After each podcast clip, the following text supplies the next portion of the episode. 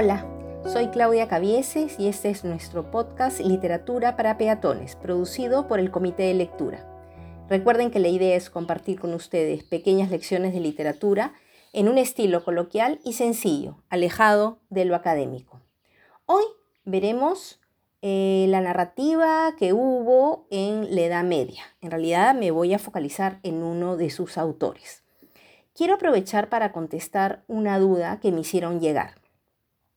Efectivamente, hay muchísimos temas, tanto en Grecia como en la Edad Media, pero yo no puedo abarcar mucho por varias razones. Uno, porque no voy a hacer un seminario, y dos, porque yo les cuento lo que sé, o al menos lo que medianamente manejo mejor. No voy a compartir con ustedes, por un tema de profesionalismo, un conocimiento artificial.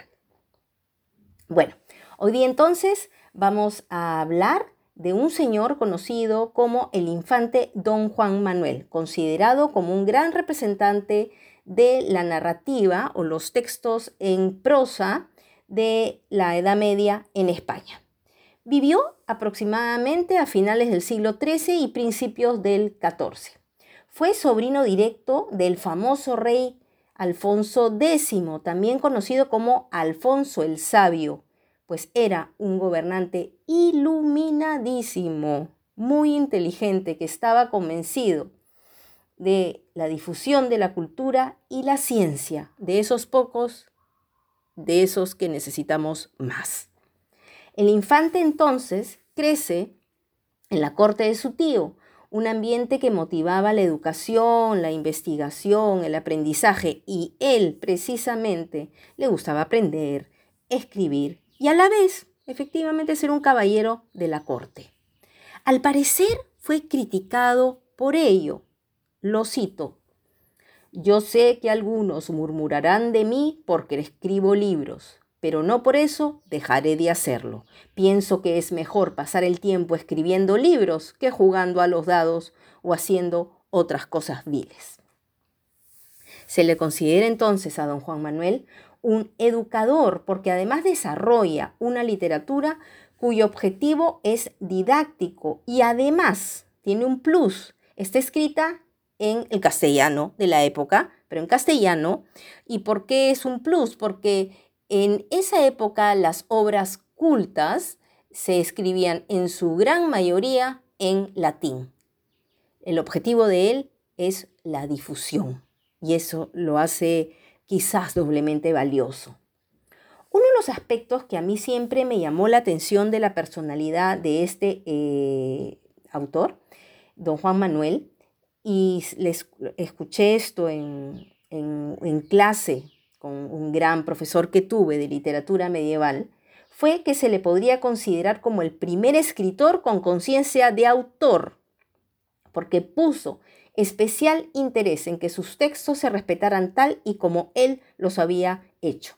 Era consciente de que los copistas, al ser seres humanos, cometían errores y no quería que creyeran que estos eran de su responsabilidad. En las palabras iniciales de una de sus obras, él explica lo siguiente, y por si acaso se refiere a él mismo en tercera persona. Cito. Como don Juan Manuel ha visto y comprobado que en los libros hay muchos errores de copia, pues las letras son muy parecidas entre sí y los copistas al confundirlas cambian el sentido de muchos pasajes, por lo que luego los lectores le echan la culpa al autor de la obra, pide don Juan Manuel a quienes leyeren cualquier copia de un libro suyo que si encuentran alguna palabra mal empleada, no lo culpen a él hasta que consulten el original que salió de sus manos y que estará corregido en muchas ocasiones de su puño y letra. Entonces, ¿qué se observa aquí? ¿Qué podemos leer entre líneas? Que hay una especie de paternidad y sentido de responsabilidad sobre lo que él ha creado. Incluso, según se cuenta, supervisó el trabajo de los copistas que él mismo contrató para dejar su obra sin errores para el futuro.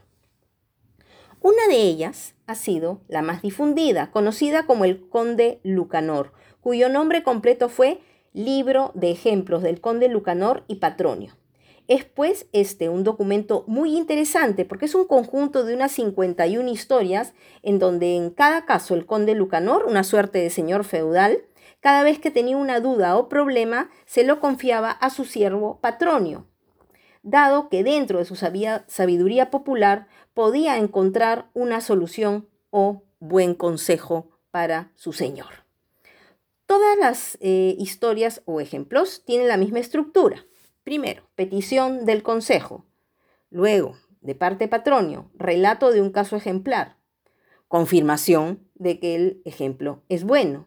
Y por último, síntesis en dos versos.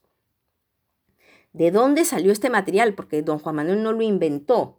Los estudiosos afirman que muchas de esas historias provienen de textos árabes, de algunas fábulas, por ejemplo, de Esopo, y, entre, y también en otras eh, leyendas populares de origen castellano. Me gustaría contarles una para poder ver directamente cómo es la estructura y en realidad lo que creo yo es más interesante, qué vigencia puede tener el día de hoy. Voy a mezclar y voy a advertir mi propia narración, mi propio resumen con pequeñas em, partes del texto. Y dice así. Una vez hablando el conde Lucanor con Patronio, su consejero, le dijo que estaba muy preocupado por algo que quería hacer, pues si acaso lo hiciera, muchas personas encontrarían motivo para criticárselo. Pero si dejara de hacerlo, creía él mismo que también lo iban a censurar con razón. Contó a, Patronio de qué trataba y le rogó que le aconsejase en este asunto. A lo que Patronio contestó. Señor conde Lucanor, mi consejo no os hará mucha falta, pero como me lo has pedido, os diré lo que pienso en este asunto. Y me gustaría mucho que pensaréis en la historia de lo que ocurrió a un hombre bueno con su hijo. El conde le pidió que le contase la historia, y Patronio empezó así. Señor, sucedió que un buen hombre tenía un hijo, de escasos años, un joven y de fino entendimiento.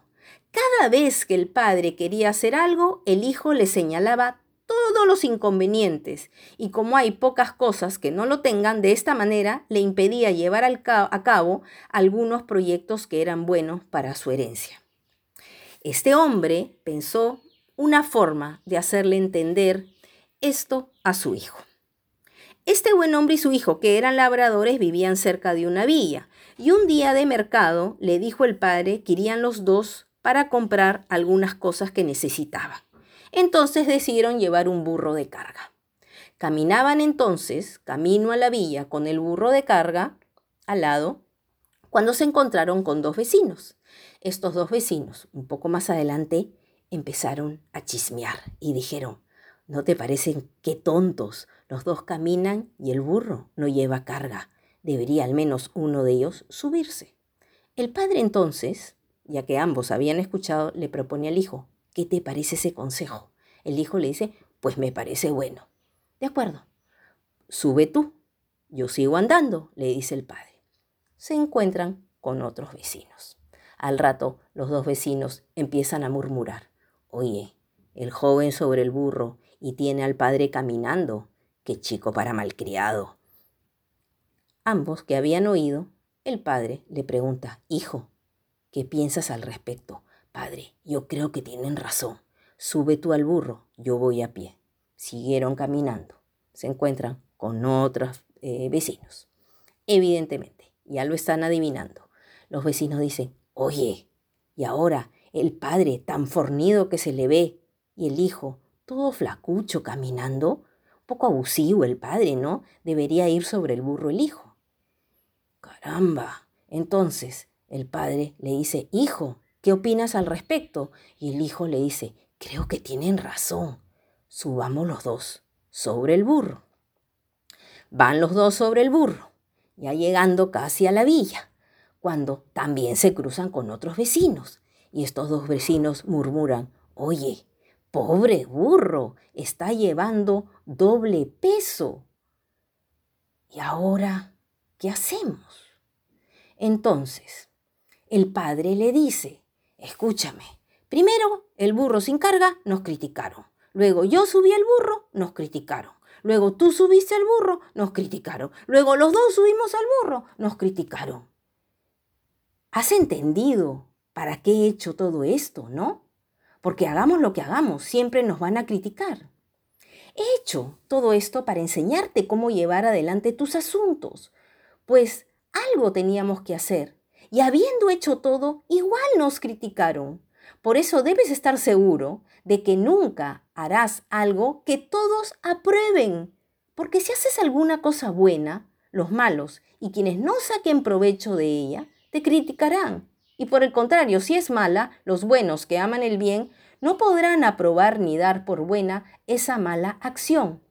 Por eso, si quieres hacer lo mejor y más conveniente, haz lo que creas que más te beneficia y no dejes de hacerlo por temor al que dirán, a menos que sea algo malo. Pues es cierto que en la mayoría de las veces la gente habla de las cosas a su antojo sin pararse a pensar en lo más conveniente.